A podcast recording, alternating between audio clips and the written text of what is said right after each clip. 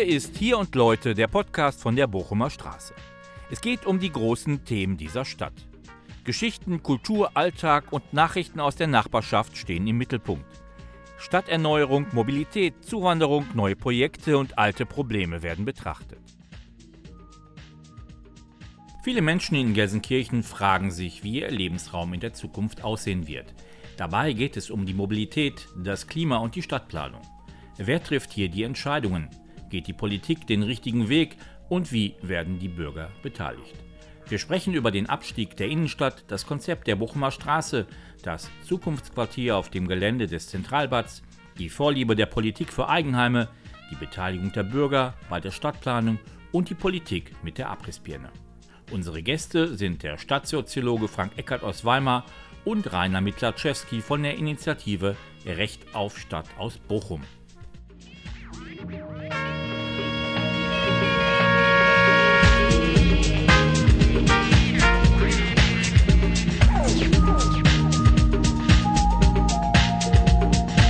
Wir sind wieder in der Trinkhalle zu unserem Podcast hier und Leute mit Gästen und mit einem guten Thema. Das Thema ist heute Recht auf Stadt und ich würde auch einmal unsere Gäste bitten, dass sie vielleicht kurz einmal sagen, wer sie sind und vielleicht, warum sie heute hier sind.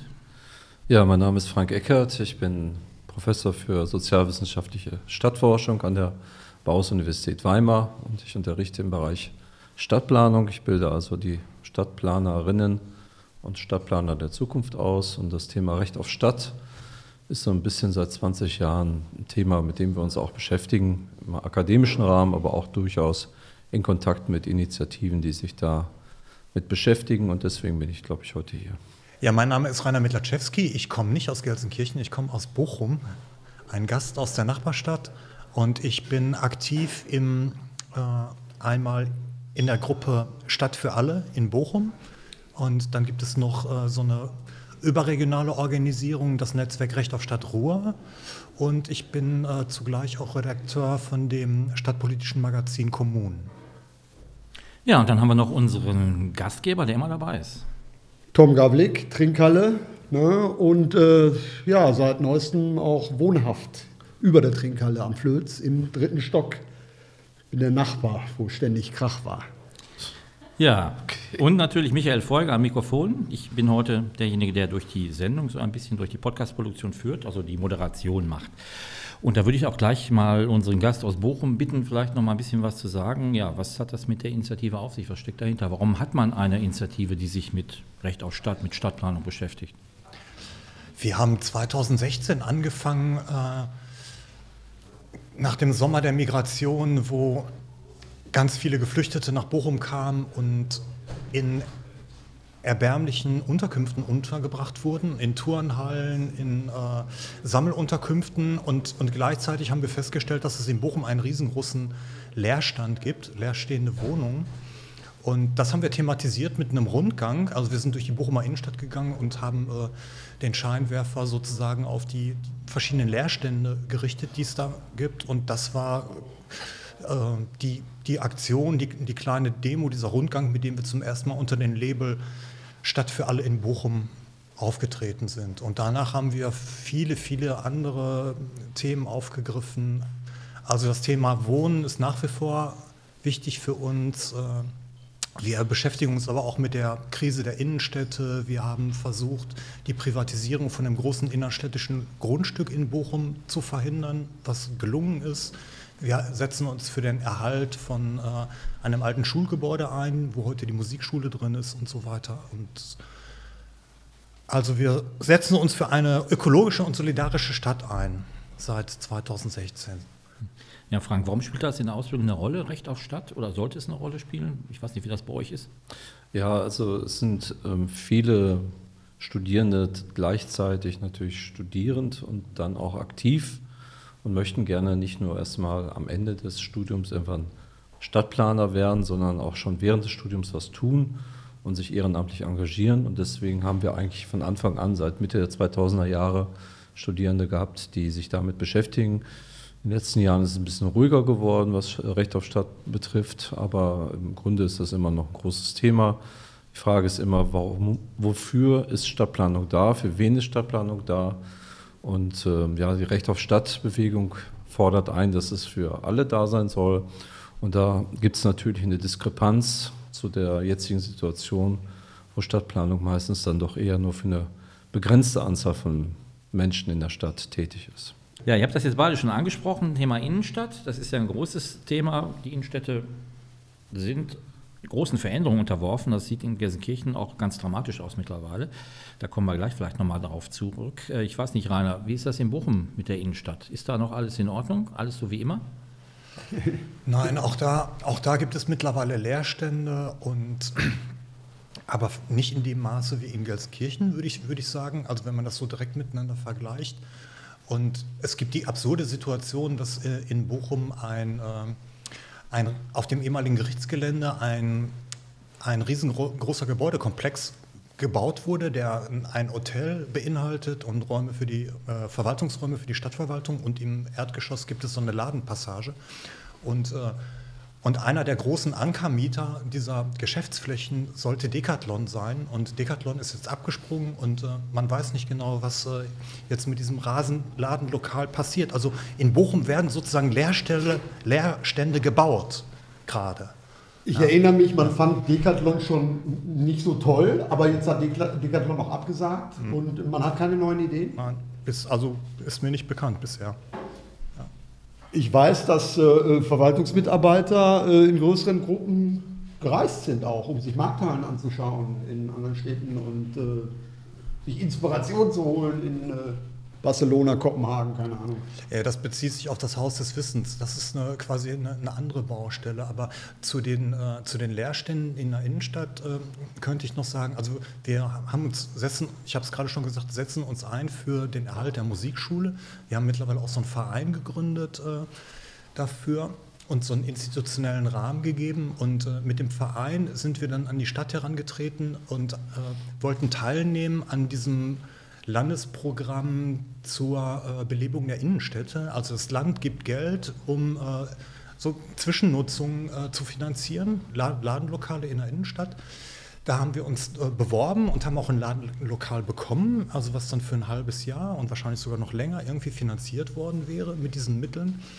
Und das war wirklich alles schon unter Dach und Fach und dann hat der Vermieter äh, wieder einen Rückzieher gemacht. Und ich glaube, das ist so sehr, sehr, sehr typisch. Also ein privater Vermieter. Ein privater Vermieter, ja. Und also die lassen das Ding lieber leer stehen, als dass es irgendwie genutzt wird. Und benutzen das einfach als, äh, als äh, Abschreibungsobjekt. Ne? Also das, das Problem ist einfach der Privatbesitz und, äh, und die Steuer, das Steuerrecht, was sowas ermöglicht und äh, und dieser renditengetriebene Immobilienmarkt. Ne? Also an sowas, an sowas scheitert, dann, scheitert das dann auch. Ja, jetzt haben wir in Gelsenkirchen die Situation, dass das noch ein bisschen dramatischer ist. Also Kaufhof ist jetzt eine Geschichte, die ganz aktuell ist. Da werden im Moment äh, auch schon von Leuten die Regale rausgeräumt und die Schaufensterpuppen werden verkauft. Also das sieht da schon ganz schlimm aus und das ist jetzt absehbar, wie viele Tage das noch gehen wird. Und Pfeimark ist der nächste Mieter, oder ich glaube, denen gehört das Gebäude sogar die jetzt auch da angekündigt haben, dass sie die Stadt verlassen werden. Frank, was ist da zu tun?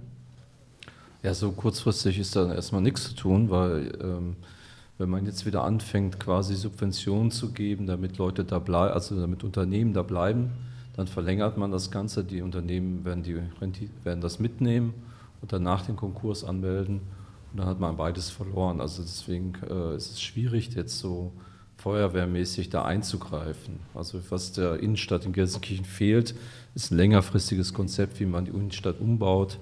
Und äh, da traut sich aber keiner richtig ran. Ne? Was, was heißt längerfristig? Fünf Jahre, zehn Jahre? Äh, durchaus 20 bis 50 Jahre, würde ich sagen. Äh, man müsste daran denken, wie man die Innenstadt wieder neu belebt, wie man mit Wohnqualitäten da auf, äh, die aufwertet welche anderen Nutzungen man für die Innenstadt äh, machen könnte, finden könnte und natürlich ein neues Mobilitätskonzept. Und das braucht einen längerfristigen Anlauf, das braucht intensive Diskussionen und Planung. Ähm, das überschreitet den Horizont der, ja, der Planungssituation, wie wir sie jetzt haben in Gelsenkirchen. Das heißt, es würde nichts bringen, wenn man da jetzt neues Kaufhaus, neuen Textil, Discounter, was auch immer unterbringt. Ja gut, kurzfristig bringt sowas immer was. Natürlich, für ein paar Jobs ist dann gesorgt und äh, natürlich ist ein bisschen Belebung dann wieder da. Aber es ist abzusehen, die Kaufkraft in Gelsenkirchen ist sehr gering. Also wird dort irgendein Billiganbieter was vielleicht annehmen, wenn man ihm das hinlegt und auch noch unterstützt finanziell, dann wird er das vielleicht machen, bis die Unterstützung ausläuft und nach spätestens fünf Jahren ist er dann wieder weg. Ich höre da so ein bisschen raus, ähm, das hast du jetzt nicht so deutlich gesagt, dass das auch an der Politik liegt, die eher so immer in vier Jahren denkt, bis zur nächsten Wahl und äh, da ist es nicht so hilfreich vielleicht, 20 Jahre zu warten, weil dann bekommt ja niemand mit, dass die Idee vielleicht ganz gut war. Richtig, man müsste natürlich die Stadtplanung in der Art und Weise äh, äh ermächtigen, äh, über den äh, Wahltermin hinaus zu planen, weiterzudenken.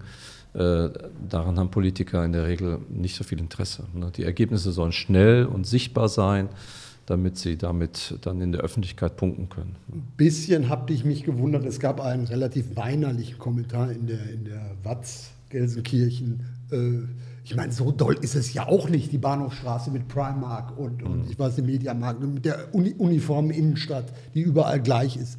Da kann ich, klar, die Arbeitsplätze sind bedauerlich, die verloren gehen, aber pff, das kann ich nicht so richtig äh, beweinen.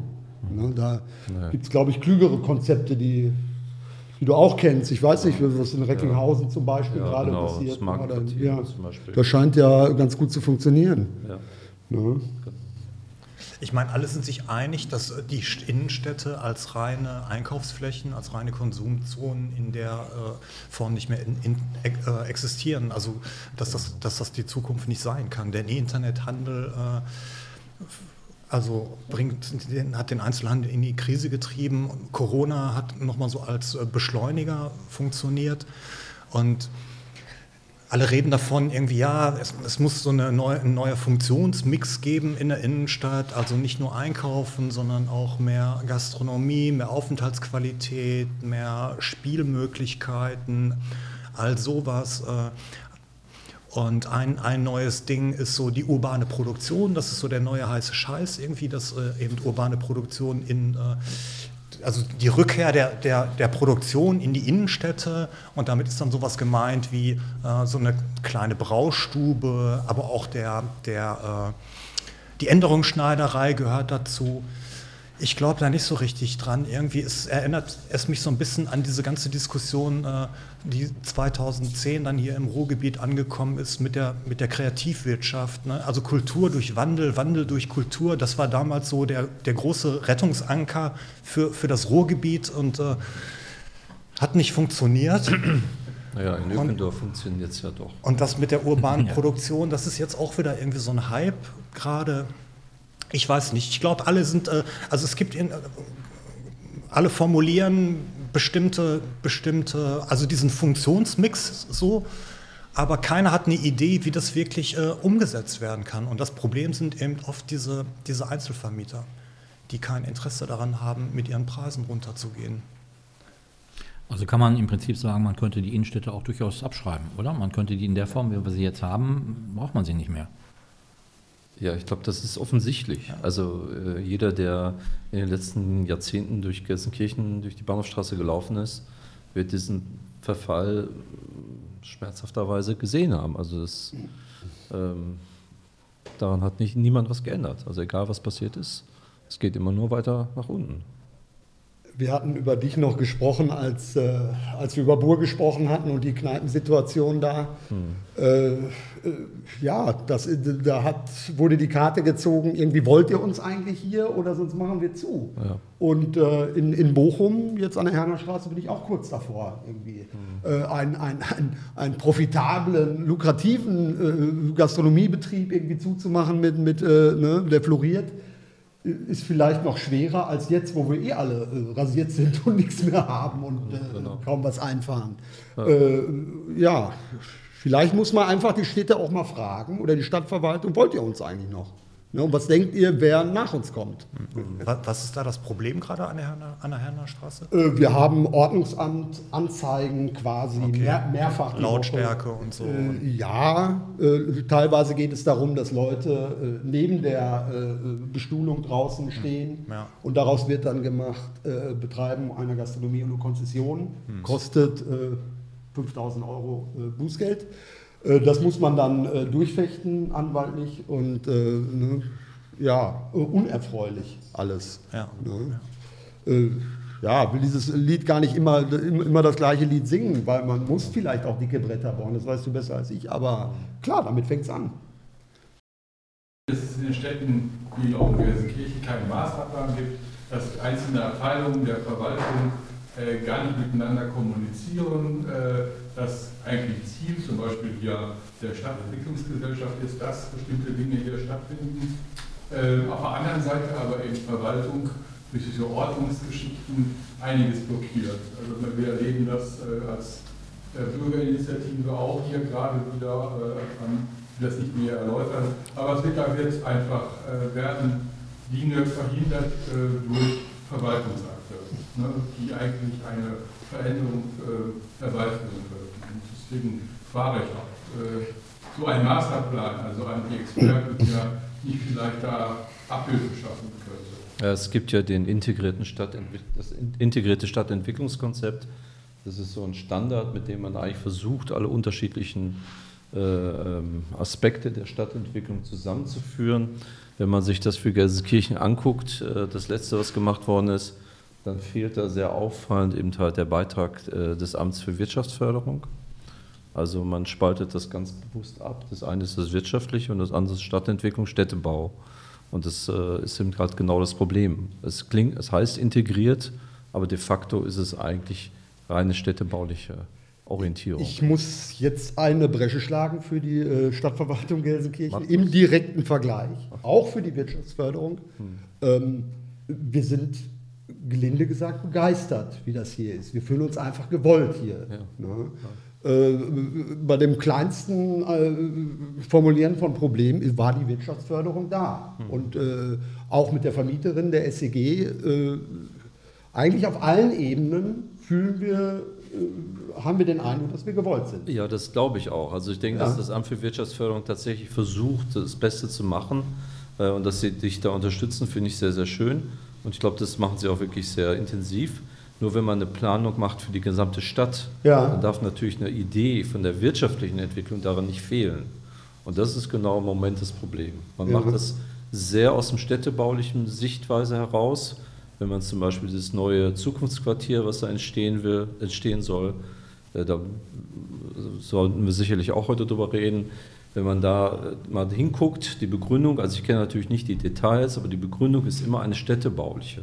Da müsste Stadtreparatur stattfinden, ne, damit sozusagen dieser Platz, wo die VHS ist, die Bibliothek, Musiktheater, dass das sozusagen äh, ein, ein Ensemble wird, was zusammenpasst.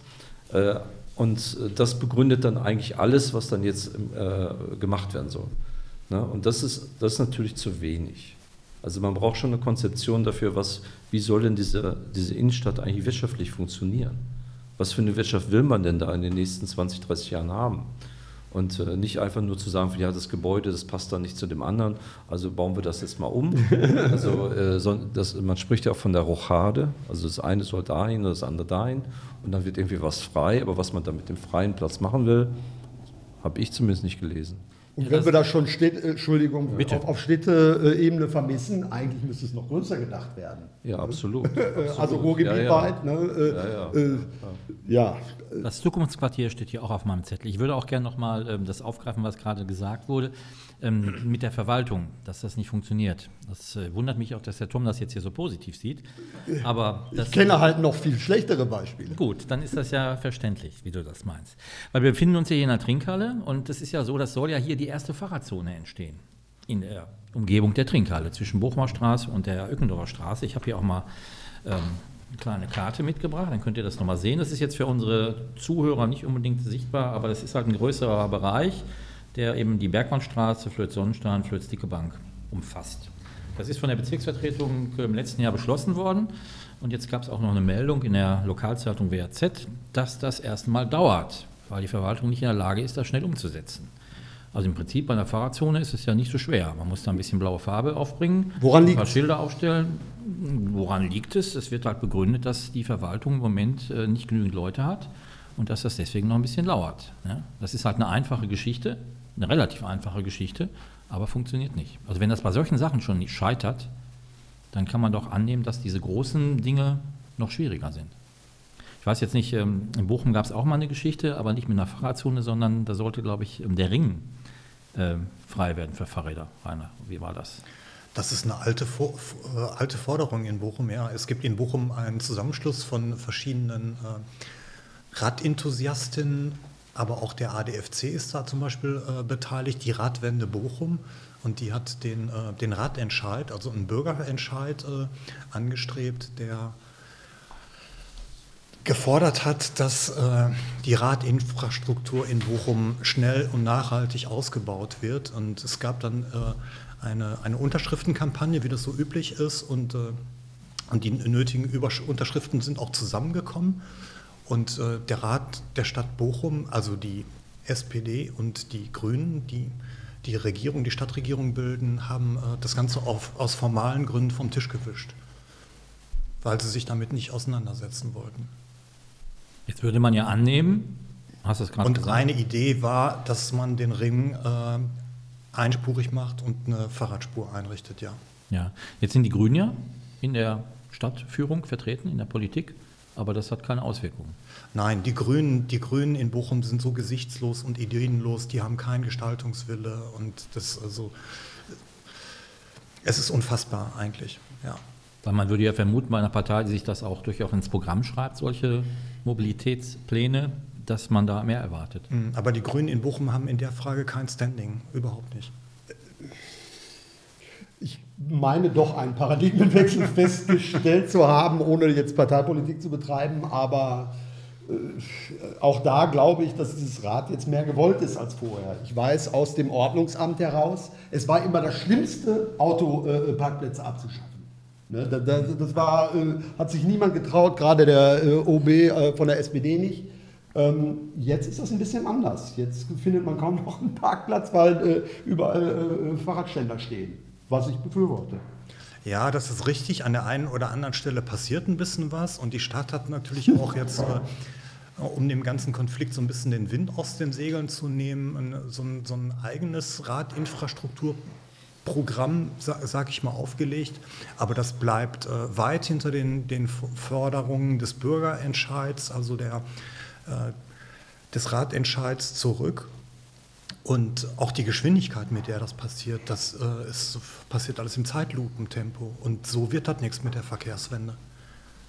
Das ist so, ja. Das ist eigentlich katastrophal. Jedes äh, äh Kuhkaff irgendwie hat es besser geschafft, gerade Corona zu nutzen, äh, Ringe oder, oder Spuren äh, freizumachen.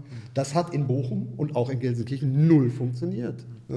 In, in, in, in Bochum hatte man dann umsonst Parken mit dem Auto während der Corona-Zeit und äh, fahrradmäßig, äh, ach, das Fahrrad wurde geputzt dann, glaube ich, irgendwann, ne, weil man auch was machen musste. Ja, katastrophal. Wir sitzen hier, wenn wir in der Außengastro sitzen, hier in, in, in Öckendorf, äh, wöchentlich beinahe äh, bekommen wir Stürze mit, weil es wirklich Brand, du weißt es auch, Michael, es ist brandgefährlich, äh, bei Dunkelheit hier mit den Schienen äh, Fahrrad zu fahren. Ja.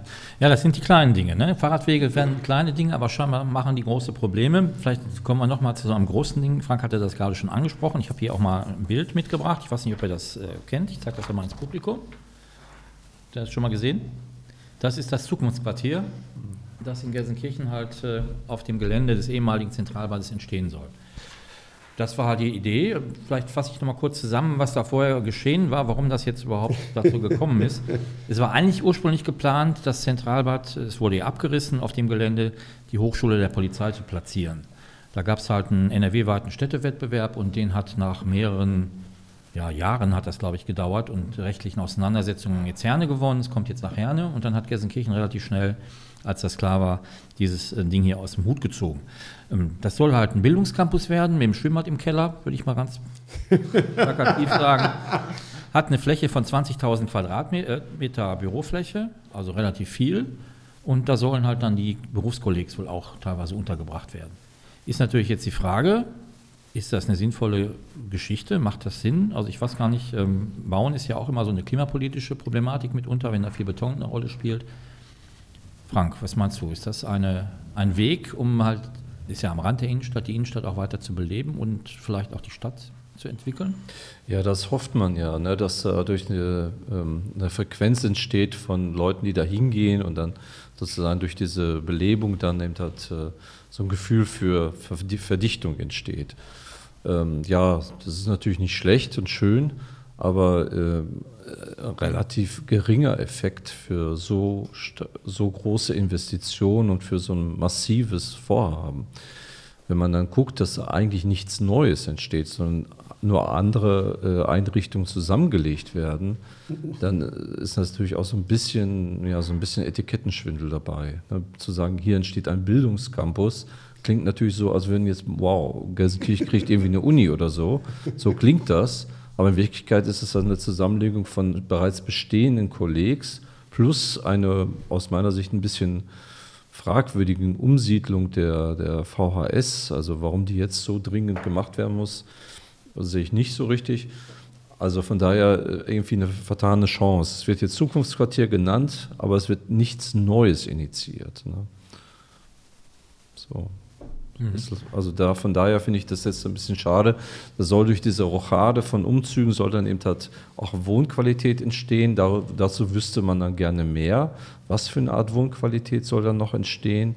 Ähm, wahrscheinlich hochwertige Wohnqualität, vermute ich. Passt dazu das Umfeld? Wird das Umfeld weiter nicht bearbeitet, nicht weitergestaltet? Das sind also noch ziemlich viele Fragen, aber die die Details, wie gesagt, kenne ich dazu ja nicht. Ne? Ja, jetzt ist ja auch da natürlich eine Kostenfrage, die im Raum steht. Also das Ganze soll rund 140 Millionen Euro kosten. Ja. Ist natürlich für eine Stadt wie Gelsenkirchen interessant, wie da eine Finanzierung aussieht. Also bei dem Vorgängermodell hat man das ja so äh, überlegt, dass der Investor, das wäre ja halt eine Baufirma gewesen, das quasi finanziert und ähm, das dann vermietet ans Land, mhm. weil das wäre ja eine Hochschule gewesen, da ist das Land zuständig.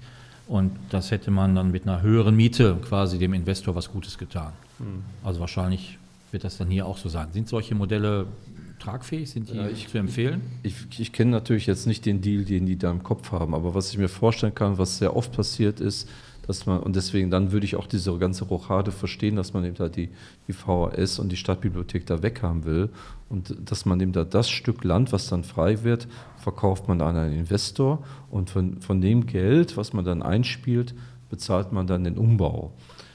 Das sind so gängige Modelle, sind aber letztendlich, wenn man so will, eigentlich der Ausverkauf der Stadt. Aber das, sonst weiß ich nicht, wie das finanziert werden soll. Wo kommen die 140 Millionen Euro plötzlich her? Ich weiß es nicht. Vielleicht gibt es da einen Plan, aber ich kenne ihn nicht. Nur solche Modelle eben halt, okay, wir räumen das frei, wir verkaufen das Land und das, was wir dann einnehmen, das benutzen wir dann für unsere Vorhaben. Das ist ziemlich gängig, aber eben halt nicht gut. ja, das ist schade. Was, was wäre denn eine Idee für solche Flächen, für solche Plätze? Ich meine, wäre vielleicht auch ganz schön gewesen, hat man ja auch schon mal darüber gesprochen, das Zentralbad einfach äh, vielleicht zu sanieren. Das wäre wahrscheinlich im Rückblick äh, heute günstiger gewesen und es hätte funktioniert. Und es wäre für alle Menschen eine sinnvolle Geschichte gewesen. Ist das wirklich, wurde es voreilig abgerissen? War das so? Ja, ja, also ich fand das schon heruntergewirtschaftet. Und okay. Ich, und ich finde es auch cool, dass jetzt eine 50 Meter Bahn kommen soll. Also jemand, der wie ich dauernd schwimmen geht, der weiß, dass 25 Meter Bahnen sind wirklich nicht der Renner. Ja, also 50 Meter Bahn ist schon nicht schlecht. Ne? Aber ähm, klar, also nostalgisch gesehen äh, fand ich das schon doof, dass das Zentralbad irgendwie äh, weggekommen ist.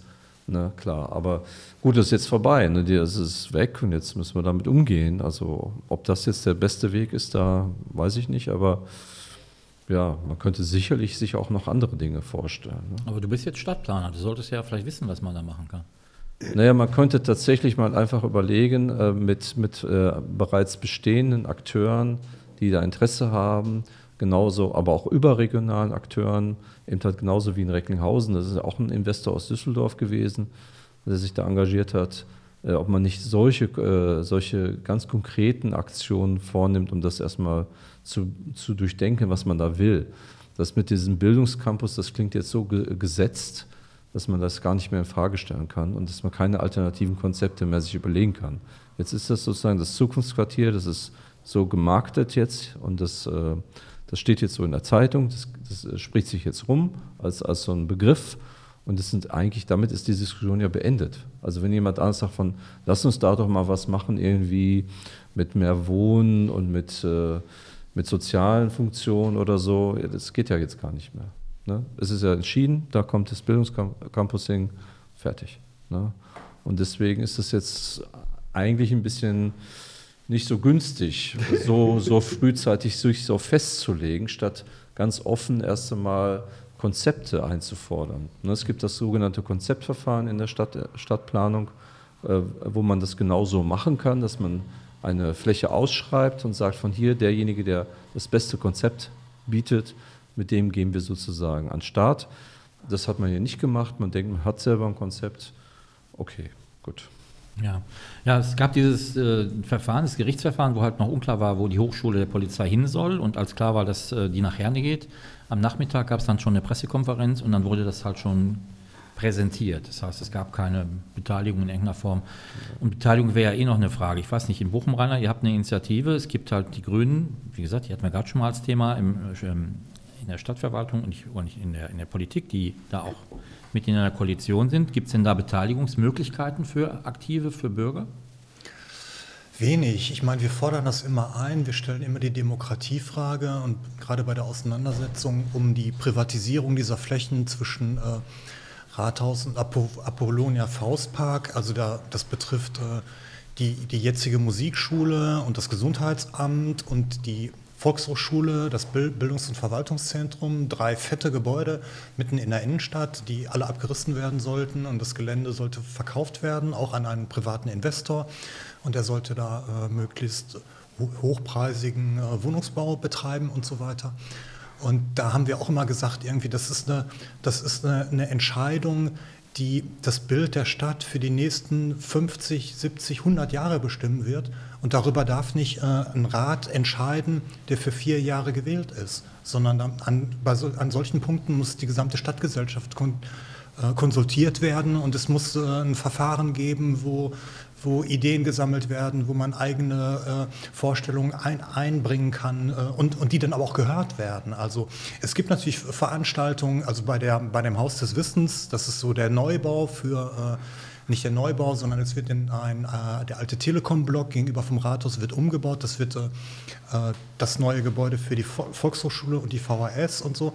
Da gab es auch irgendwie so Beteiligungsformate, da konnte man dann eben so Punkte kleben und äh, sich für den besten Entwurf irgendwie entscheiden. So. Aber man kann nicht wirklich mitbestimmen. Ja? Das, ist, äh, das, ist, äh, das ist auch nicht gewollt. Also in, im Rahmen von diesen integrierten Entwicklungskonzepten im Rahmen dieser I6 gibt es eine, eine Vielzahl von Beteiligungsmöglichkeiten, die die Städte äh, nicht, nicht, ausschöpfen, weil sie nicht wollen, dass die Leute da irgendwie dazwischen funken. Und in Bochum gibt es, äh, gibt es im Moment auch eine Auseinandersetzung um äh, das Handlungskonzept Wohnen, was so, das wird gerade evaluiert und, äh, und es sollen vor allem so soziale und klimapolitische Aspekte eine größere Rolle spielen. Und es gibt in, in Bochum eine Reihe von Bürgerinitiativen, ich glaube es sind zehn oder zwölf, die so eine Art Dachverband gegründet haben, das Netzwerk für bürgernahe Stadtentwicklung, ja, die gefordert haben, dass es äh, bei allen aktuellen Bebauungsvorhaben ein Moratorium gibt, dass die angehalten werden und, äh, und dass man abwartet, bis die Evaluation von diesem Handlungskonzept Wohnen fertig ist. Das soll in diesem Jahr noch passieren. Und dann kann man sozusagen auf der Basis, ne, klimapolitisch und sozial, irgendwie dann äh, in, in die Planung gehen. Und, äh, und sie haben so ein, so ein äh, es gibt in der, in der Gemeindeordnung diesen Paragraph 24, da kannst du dann als Bürger äh, im Rat der Stadt oder in den Ausschüssen sprechen, einen eigenen Antrag stellen irgendwie.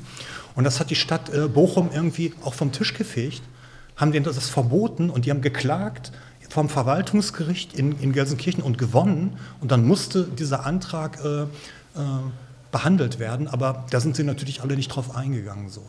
Also die, die Fraktionen im, im Rat. Ne? Das, also so, das, also mit der Beteiligung, das ist ein großes Problem in Bochum. Und wir haben immer so das Gefühl, wir stören nur und wir werden, sollen auch gar nicht gehört werden. Das interessiert die alles nicht. Dabei ja. könnten die Städte doch eigentlich froh und glücklich sein, ja. dass es irgendwie engagierte Bürgerinnen und Bürger gibt, die sich einmischen, die Ideen haben, die die Stadt mitgestalten wollen. Aber das ist nicht gewünscht. Ja, also es gibt da auch natürlich Beispiele, auch aus Gelsenkirchen. Wir Ja. haben auch aktuell was gemacht zum Thema, äh, in der, im Stadtmagazin ist so zum Thema Sportpolitik in der Stadt. Da hat dann die SPD ein Papier veröffentlicht, so soll halt Gelsenkirchen weiter Sportstadt sein. Darum geht es im Prinzip. Äh, und das wirkt so ein bisschen wie ein Appell an die Verwaltung, doch endlich bestimmte Dinge umzusetzen. Das heißt also, die Politik scheint da auch in der Rolle zu sein, dass sie quasi gar keine Vorgaben macht oder Vorgaben machen kann. Da wedelt halt, äh, ja, wer wedelt da mit dem Hund? Ne? Also der Schwanz wedelt mit dem Hund, die Verwaltung gibt vor und die Politik äh, ist unfähig, dann bestimmte Dinge umzusetzen. Also das scheint hier ganz massiv der Fall zu sein.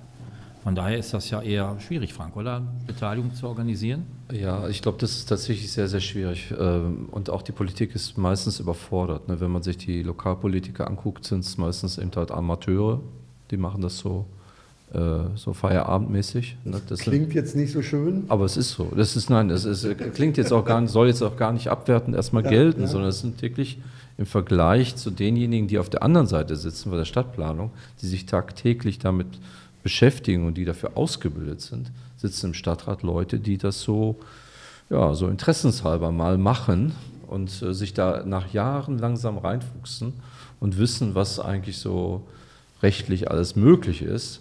Und äh, von daher gibt es einfach einen unheimlichen Wissensungleichheit zwischen der Stadtverwaltung und den Politikern. Also, ähm, und geschweige denn dann auch noch zu den Bürgern. Das heißt also, wenn man Pech hat, dann spielt die, die, spielt die Verwaltung eigentlich alle aus. Ne, das muss man einfach so sehen. Also von daher ist Bochum, finde ich aus meiner Sicht, zumindest ein bisschen äh, noch besser aufgestellt, weil durch die Uni und äh, andere äh, Institutionen da sind zumindest viele Bürger da, die sich da einbringen könnten.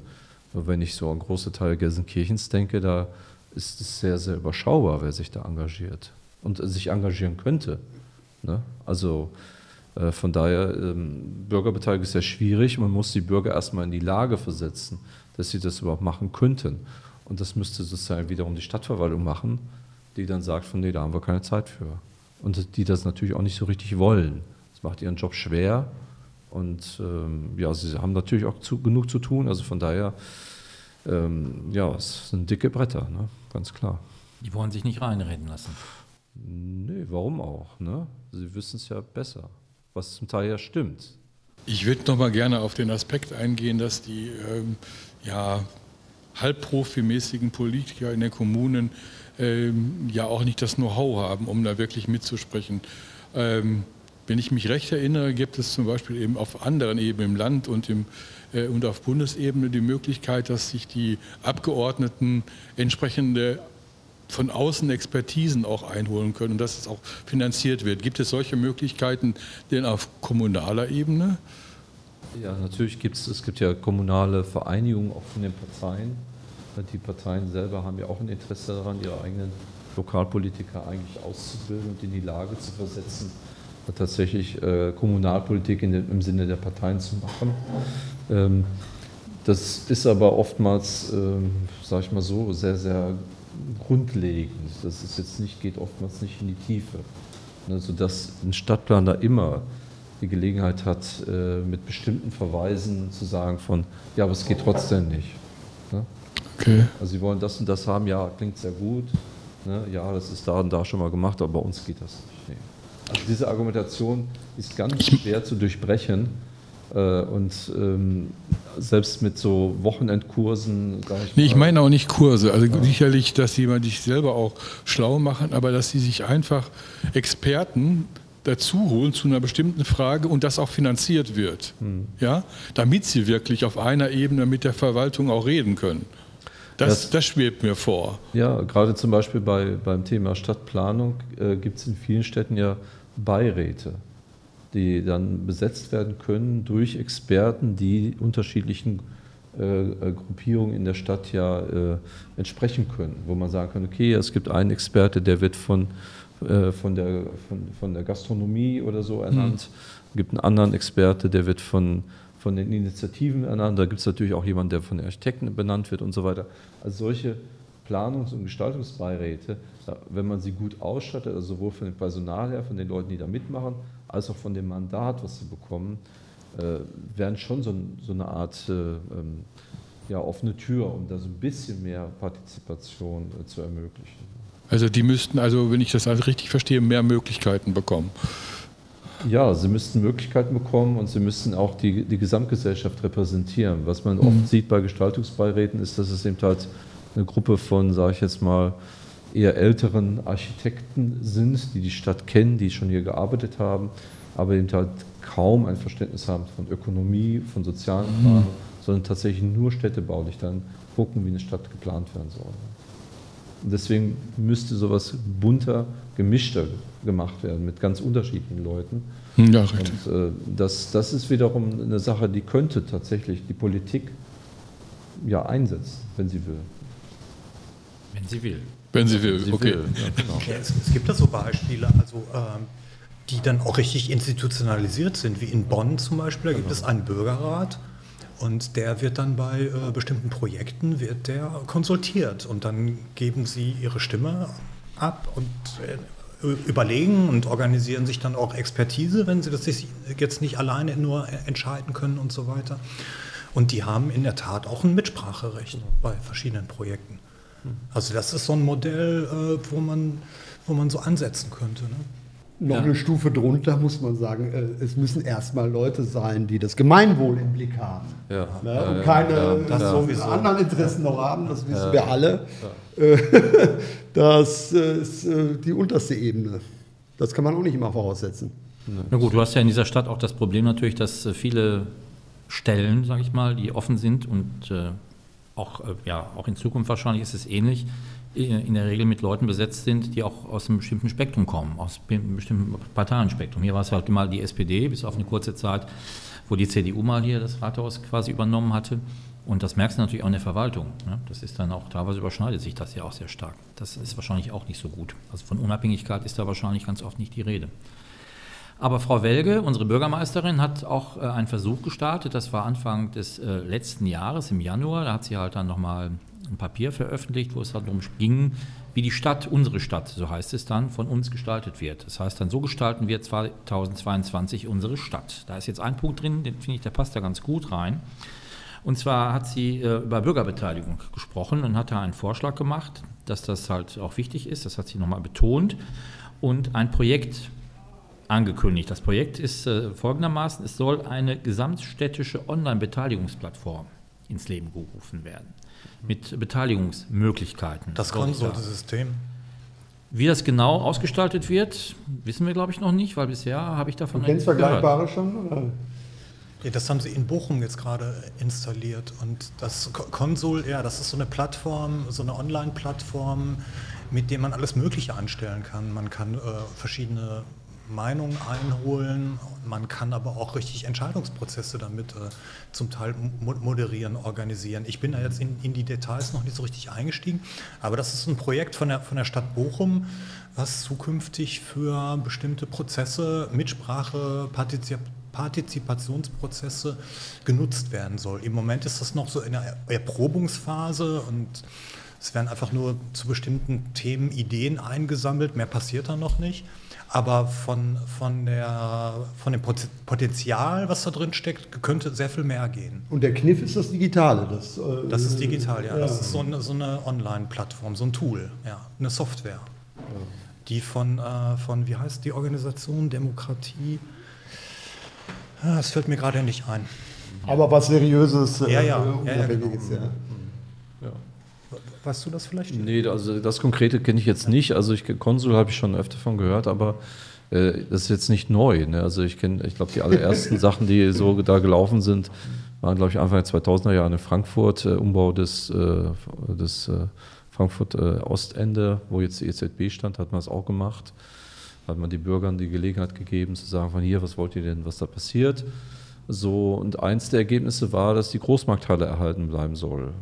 Also so äh, schlecht ist das nicht. Also vom Ergebnis her kann das durchaus was bringen. Aber jetzt muss man natürlich sehen, Frankfurt, Bürgergesellschaft, ne, Universität, Stadt, 400 Banken und so weiter. Also äh, da nehmen viele Leute dran teil. Und wer würde hier dran teilnehmen? Wie viel Prozent der Bevölkerung wäre das? Also ähm, da ist es mit der demokratischen Legitimierung schon ein bisschen schwieriger. Äh, Ähm, deswegen immer die Frage äh, zurück von, okay, was, was für ein Mandat äh, hat dieses Tool, was das Ergebnis betrifft, wenn da jetzt was bei rauskommt, äh, wie ernst muss das genommen werden? So, und wenn man jetzt sagt, von gut, das sind super Ideen, das sind äh, wichtige Hinweise, interessante Diskussionen und die Verwaltung geht darauf ein oder die Politik geht darauf ein, dann würde ich sagen, gut, dann lohnt sich das auch. Äh, kann aber aus meiner Sicht jetzt nicht so bedeuten, okay, da wird was da nicht stattfindet, das, das ist dann nicht wichtig. Oder umgekehrt, was da gesagt wird, muss umgesetzt werden. Also so kann es nicht sein, weil dafür ist, glaube ich, einfach die Teilnahmemöglichkeit von den Bürgern hier in der Stadt zu gering. Das muss man einfach so sehen. Es gibt ganz klar bei solchen Sachen den sogenannten Digital Divide, also diejenigen, die online sind und die, die nicht online sind. Und ich glaube, wir haben in Gelsenkirchen schon noch eine ganze Reihe von Menschen, die nicht online sind und die da nicht mitmachen könnten. Und deswegen ist das so demokratietheoretisch, glaube ich, schon recht problematisch. Aber dennoch, ich würde schon sagen, ja, besser das Tool haben als gar nichts. Und wenn die Leute tatsächlich Ideen da aufschreiben, und die Verwaltung, die Politik nimmt das wahr, muss wie gesagt, nicht umsetzen, wäre das schon, glaube ich, gut. Ein kleiner Schritt. Ja, immerhin, ja. ja. Und dennoch, bei allem Wasser, der hier in den Wein gegossen wird, das positivste Beispiel, jetzt bin ich natürlich auch Fan, ist Ückendorf. Ne? Und zwar auf, auf weiter Flur. Ne? Das sage ich jetzt nicht, weil, weil ich hier mehrfach engagiert bin. Hm. Es ist einfach faszinierend, wie relativ gut, dass hier alles umgesetzt wird. Mhm. Ja, wer ist dafür verantwortlich? Ich weiß es nicht. Ja, viele Leute wahrscheinlich. Aber äh, ob das genossenschaftliche Modelle sind hier nebenan, ob das ein, ein, ein, ein bewusst ungenutztes Gartengrundstück gegenüber ist und, und, und. Ich könnte zig Beispiele aufhören.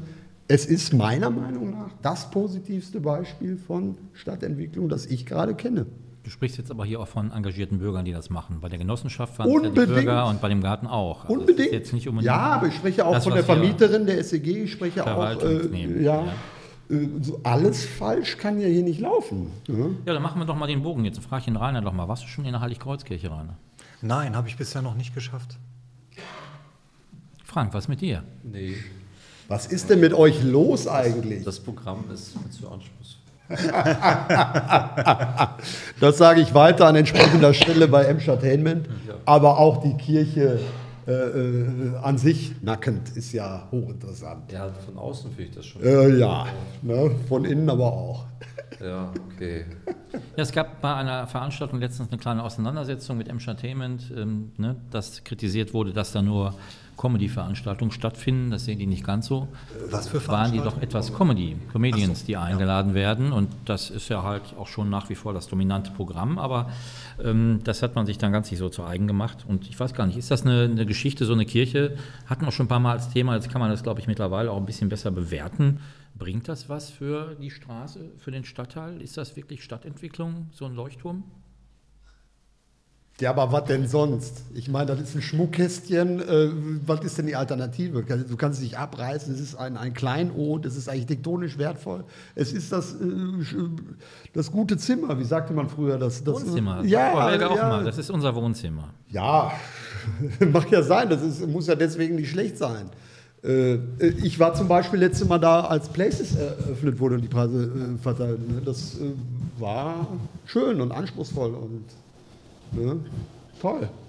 Also ich denke, man kann sich darüber streiten, ähm, ob die Kirche noch anders genutzt werden könnte und sollte. Haben auch viele Leute hier vor Ort äh, noch Ideen zu.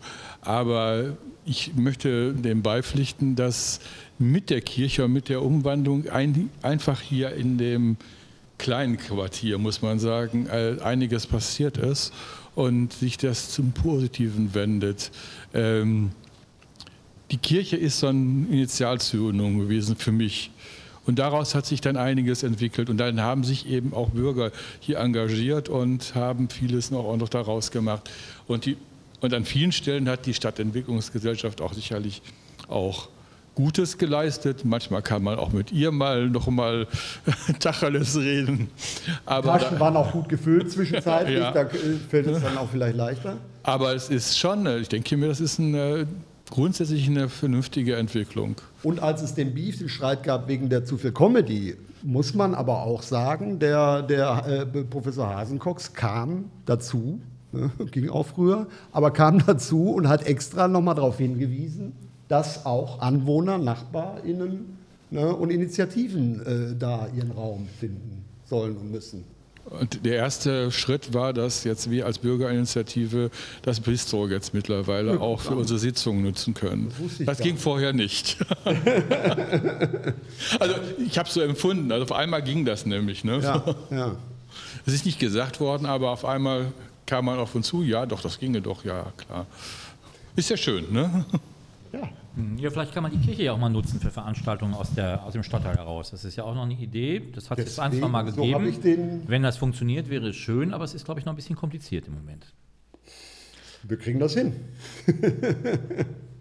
ja, also ich glaube, ich war bisher sehr, sehr negativ in, in mein, meinen Einschätzungen, aber ich muss auch sagen, es gibt natürlich ein, ein, paar Sachen, die, äh, die auch eine echte Bereicherung sind. Also in Bochum entsteht im Moment das Haus des Wissens. Das ist eben die zukünftige, äh, das zukünftige Gebäude von Volkshochschule und Stadtbücherei. Vis-à-vis des Rathauses? Ja, genau, direkt äh, gegenüber, mitten im, im, Zentrum der Innenstadt. Und das könnte einen wichtigen Beitrag leisten, äh, um die Innenstadt auch nochmal neu, neu zu beleben. Der architektonische Entwurf ist sehr visionär. Das Haus wird aufgeschnitten, also mit große offene Räume sollen entstehen und das ganze Konzept er orientiert sich so an äh, skandinavische oder niederländische Bibliotheken, also die so verschiedene Funktionen äh, vereinen und wo es eben über so einen normalen Bibliotheks- und VHS-Betrieb deut deutlich hinausgeht mit Lernräumen und äh, ähm, verschiedenen Labors und so weiter. Auf, auf dem Dach soll ein riesengroßer Dachgarten entstehen. Also das ist eben so ein, äh, also mehr, mehr als äh, Bibliothek und, und äh, VHS-Veranstaltung. Das ist wirklich so ein, es gibt diesen Begriff der, der des dritten Ortes, also wo Menschen einfach so zusammenkommen, sich treffen können. Also der wir, Ort wir stimmen dem Arbeit und Wohnen, das ist gemeint. Ne? Ja, ja, also nee, ein Ort, der, an dem nicht gearbeitet wird und an dem nicht gewohnt wird, genau, genau, der dritte Ort. Und äh, und das Ding kostet, also die Baukosten steigen natürlich, das kostet, die letzte Schätzung sind 150 Millionen so.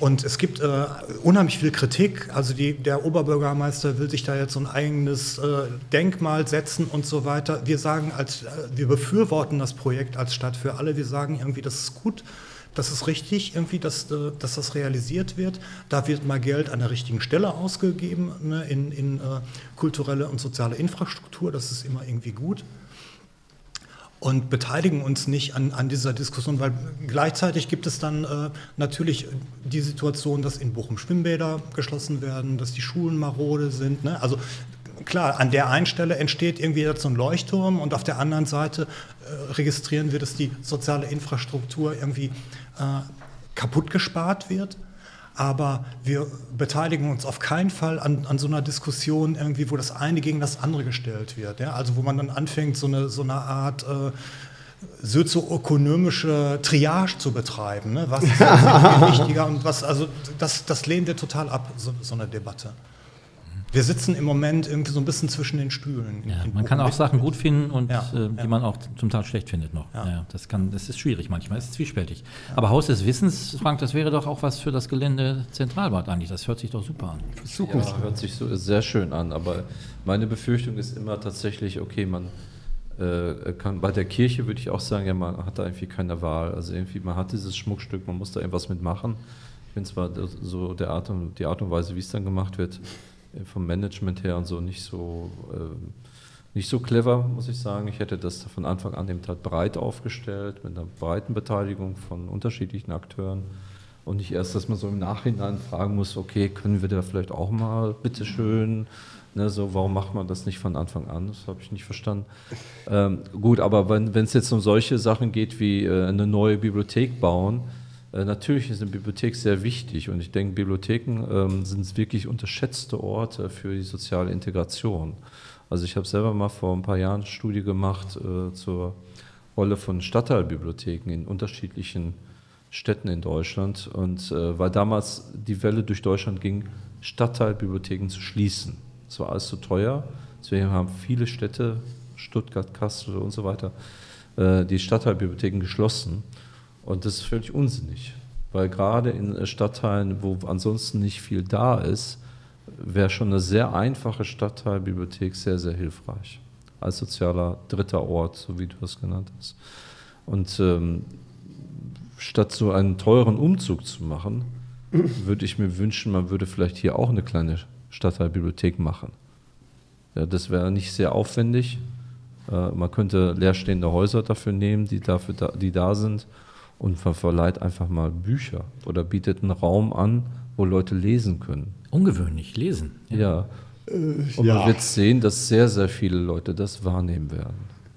Ja, das, ist, das ist ziemlich äh, gut äh, untersucht und beobachtet in vielen Städten, wo gerade eben halt solche soziale Infrastruktur sich kaum mehr äh, hält, wo sie so teuer ist. Eine Bibliothek an sich kostet nicht viel. Man braucht dann natürlich jemanden, der das leitet, der das macht. Ja. Und da macht man auch natürlich Erfahrungen. Also ich habe zum Beispiel im, im, Berliner Wedding mal die Leute äh, interviewt, die das da machen. Und die haben natürlich gesagt, ja, als 2015 die ganzen Syrer kamen, äh, war die Bibliothek permanent voll. Die wollten natürlich arabische Literatur haben, die wollten Wi-Fi haben. Und äh, ähm, das hat eine enorme äh, Wirkung gehabt, weil plötzlich musste man das alles organisieren. Und man hatte aber Zugang zu den Leuten. Ne? Und das ist das große Problem. Wie sonst kriegt man in solche kulturelle, soziale Institutionen gerade diese Gruppen irgendwie angebunden? Und die, die Heiligkreuzkirche schafft das nicht. Ich glaube, bei aller Liebe äh, und aller, allem Verständnis so, ich glaube, äh, die Anzahl der, der äh, Menschen mit Migrationshintergrund, die da kommen, ist, glaube ich, sehr gering. Ne? Und wenn man das jetzt mal vergleicht mit Menschen, die äh, sozusagen so eine kleine Stadtteilbibliothek besuchen würden ähm, und wo man nicht viel machen müsste, finanziell, ne? würde ich sagen, es ist relativ klar, äh, wo da aus meiner Sicht die Präfer Präferenzen liegen müssten. Jetzt wird es Zeit für ein Geständnis. Was habe ich eigentlich äh, gemacht, äh, als ich noch nicht an Theken dauernd gesessen habe?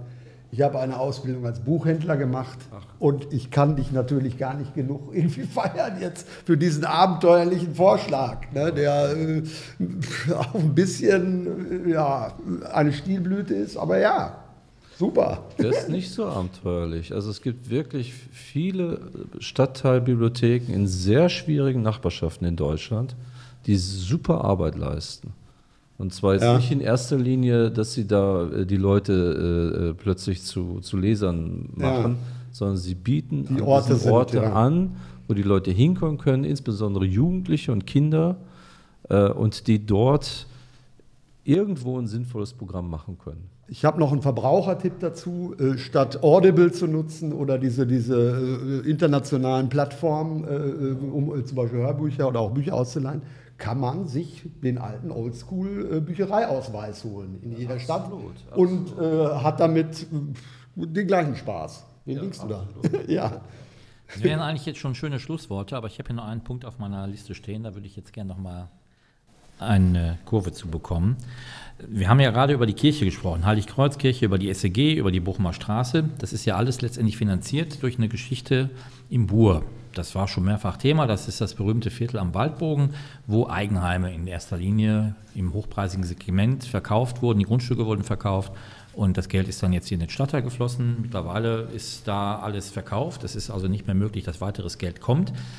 Ich würde deswegen gerne nochmal auf das Thema Eigenheim äh, zurückkommen, weil das ist ja auch in Gelsenkirchen so eine Geschichte. Hier werden sehr viele Grundstücke ausgewiesen, wo Eigenheime auch äh, gebaut werden sollen, auch weiterhin ist ja vielleicht nicht unbedingt immer so eine sinnvolle Geschichte, weil es sind natürlich auch unter dem ökologischen Aspekt nicht unbedingt die idealen Projekte. Und äh, Rainer, du hast ja, glaube ich, auch mal dich mit äh, ausführlich beschäftigt, wenn ich mich recht entsinne.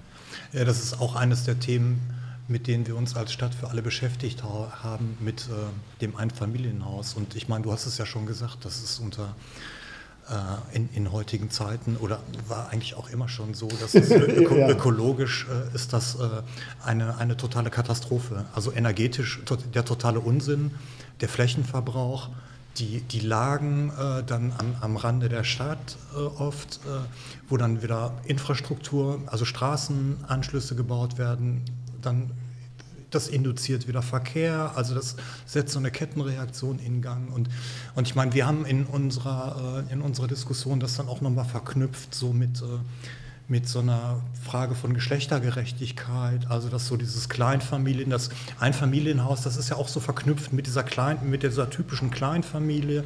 Ne, der Mann, der Familienernährer, der dann morgens das Haus verlässt und die Frau, die die, die Kinder versorgt und äh, den Haushalt schmeißt und so weiter. Also das ist auch so ein eigentlich ein völlig reaktionäres irgendwie Familienmodell, was damit so verknüpft ist, irgendwie, was, was wir kritisieren. Und, äh, aber es ist, äh, es ist wirklich furchtbar, dass das immer noch, äh, dass die Leute das wollen. Die Leute wollen das, ja. Und, und die Städte äh, wollen eben diese gut verdienenden jungen Familien auch haben und stellen dann eben das Bauland dafür zur Verfügung konkurrieren gegeneinander. Äh, ne, wer kriegt diese Familien und so? Und ich meine, es ist ja klar, dass heute bei diesen Preisen, also für Grundstücke und Bauten, also das können sich nur Leute leisten, die ein sehr, sehr gutes Einkommen haben. Ne? Aber eigentlich äh, müsste man äh, ich meine, die Städte können, können, das ja beeinflussen, können ja sagen, okay, äh, über Baurecht kann man das ja steuern, dass man sagt irgendwie, nee, keine Grundstücke mehr für Einfamilienhäuser, nur noch Geschosswohnungsbau irgendwie. Aber das machen sie nicht. Ne? Doch, Münster. Ja, stimmt, stimmt. Ja, das habe ich neulich gelesen. Du hast recht. Ja, Münster hat damit aufgehört. Ja. Oder es gab doch, vor, wann waren das vor zwei Jahren, vor einem Jahr, gab es doch diesen Streit um äh, den äh, in, in Hamburg, wo so ein Bezirk in Hamburg gesagt hat, wir ne, kein Bauland mehr für und, und dann äh, und wie, wie heißt der grüne Politiker? Der Hofreiter. Dann, der Ho Anton Hofreiter hat sich dann positiv darauf bezogen und ist in der Luft zerrissen worden. Ein großer Aus Aufschrei. Jetzt wollen sie uns die Einfamilienhäuser also das ist auch so emotional, total aufgeladen, dieses, dieses Thema. Ne? Ja. Es gibt ja diese Klimagesetzgebung, Frank, wo auch Gebäude eine Rolle spielen. Das heißt also, es soll halt auch da nachhaltig sein. Einfamilienhäuser sind es jetzt nicht. Aber das hat keine Auswirkungen in den Kommunen, dass die halt diesen Bereich umsetzen wollen oder umsetzen müssen. Ähm, ja, es gibt jetzt, also es ist ja wirklich brandneu, dass jetzt gesagt wird, jede Kommune muss einen eigenen äh, äh, Plan aufstellen. Ähm, das ist noch nicht so ganz klar, was das bewirken wird. Einige Kommunen hatten das ja schon vor, oder einige Bundesländer haben ja das auch schon vor ähm, gesehen, aber ob die, die Eigenheimentwicklung damit bremsen, das glaube ich eher nicht muss ich sagen. Also da, ich glaube, was wirklich jetzt bremst, was man sehr deutlich sieht, sind die Kosten. Also man sieht sehr, sehr viele, die äh, davon zurückschrecken, dann jetzt doch zu bauen oder auch, äh, äh, auch, zu, auch zu kaufen. Also die Kosten sind äh, in die Höhe geschnellt und äh, man muss ja ehrlicherweise sagen, sie sind eigentlich noch nicht hoch genug. Denn die indirekten Kosten, die die Allgemeinheit übernimmt für den Bau dieser Eigenheimfamilien, der wird ja gar nicht bepreist. Ne, also die gesamte Infrastruktur, die man da hinlegt, beispielsweise zu diesen Eigenheimen, die wird ja kostenlos zur Verfügung gestellt. Nur die letzten Meter muss der Eigenheim, äh, muss der, der Besitzer ja mitbezahlen. Also da, äh, ich glaube, die Gesetze sehe ich gar nicht so als so, so, so gewichtig an. Ich glaube eher tatsächlich, dass die, die Kosten tatsächlich. Äh, Aber wurde nicht mit viel Brimborium auch der Notstand, der Klimanotstand ausgerufen? Ich weiß nicht, ist das in beiden Städten? Ja, oder? Ja. Aber, aber wirkungslos. Ja, äh, wirkungslos ja. Klimanotstand hört sich so greifbar an. Hört aber sich gut an, ja. Aber ist letztendlich, äh, glaube ich, nicht viel, hat nicht viel Effekt gehabt. Okay. Aus meiner Sicht. Ja, ich würde sagen, dann sind wir doch hier am Ende an dieser Stelle. Das war jetzt das Schlusswort vom Frank. Aber ihr habt natürlich nochmal die Möglichkeit, das machen wir immer hier, einen Wunsch äh, zu äußern. Einen Wunsch, was ihr euch wünschen würdet. Frank hat jetzt schon mehrfach die Gelegenheit, einen Wunsch zu äußern. Und das sollte irgendwas mit dem Thema Stadtentwicklung, Stadtplanung zu tun haben. Ihr ja, könnt gerne einen Moment überlegen. Schließ, nee, ich schließe gleich an. Ich hätte gerne eine Stadtteilbibliothek für ja. Und ich weiß, dass der Tom der erste. Ja, der erste du meinst nicht diese Telefonzellen, wo dann ein paar alte, alte Consalex drin liegen. Nee, ja? es nee, soll schon Richtiges ja. und äh, dürfte es mobil sein auch vielleicht. Ein Stück weit könnte es auch mobil sein, wobei ich glaube da nicht so dran. Ja. Also das Mobile ist so, ich bringe die Bücher irgendwo zu jemandem hin. Ich glaube aber die Leute brauchen eher einen Ort, wo sie äh, äh kostenlos Zeitung lesen und äh, WLAN haben und äh, sich treffen können und vielleicht auch ein bisschen Kaffee trinken oder so. Und das, ähm, und, äh, das, das würde ich mir wünschen. Ja. treffen wir uns nächstes Mal in der Stadtteilbibliothek hier. Da freue ich mich. Siehst du dich dem an und hast einen eigenen? Ich habe traditionell immer den gleichen Wunsch, äh, ÖPNV. Ne? Das ist, ich war gerade ganz überrascht, äh, du bist zum ersten Mal hier. Äh, viele sind zum ersten Mal hier. Das ist die 302, die verbindet riesige Hauptbahnhöfe miteinander. Das ist ein, ein Backbone, ein, ein Rückgrat des Nahverkehrs. Das stimmt, ja. Äh, äh, ich glaube alle 15 Minuten jetzt. Äh, nicht sehr lange in der Nacht, aber immerhin. Alle sieben Minuten. Alle, Wie bitte? alle sieben Minuten am Tag. So, ne, da sieht man, dass ich zu viel Fahrrad fahre. Ja, damit bin ich gerade hier hingekommen, ja. Ja. Rein, was mit dir? Ja, ich möchte, ich, mein Hauptverkehrsmittel in der Stadt ist das Fahrrad und ich möchte eine gute Fahrradinfrastruktur haben. Also Fahrradfahren in Bochum ist echt gefährlich. Ja, hier auch. An bestimmten Stellen. Richtig gefährlich. Ja. ja, da würde ich mich dem natürlich auch anschließen. Ich war jetzt gerade noch äh, für einen Urlaub in den Niederlanden. Und Dass das man auch sieht, du siehst sehr Ja, vielen aus. Dank. Das ist natürlich ein Paradies fürs Fahrradfahren. Und da sollte man sich vielleicht dann doch mal äh, daran orientieren. Und Ja. sollte die, die Politik vielleicht nicht immer Reisen ins ferne Ausland machen, um zu schauen, was woanders gut funktioniert, sondern vielleicht einfach mal ein paar Kilometer über die Grenze. Dann kann man das schon sehen. Ja, das war's heute. Vielen Dank. Und äh, ja, vielleicht sehen wir uns an diesem Tisch dann. Der Podcast Hier und. Leute kann über alle bekannten Tschüss. Plattformen Tschüss. abgerufen werden.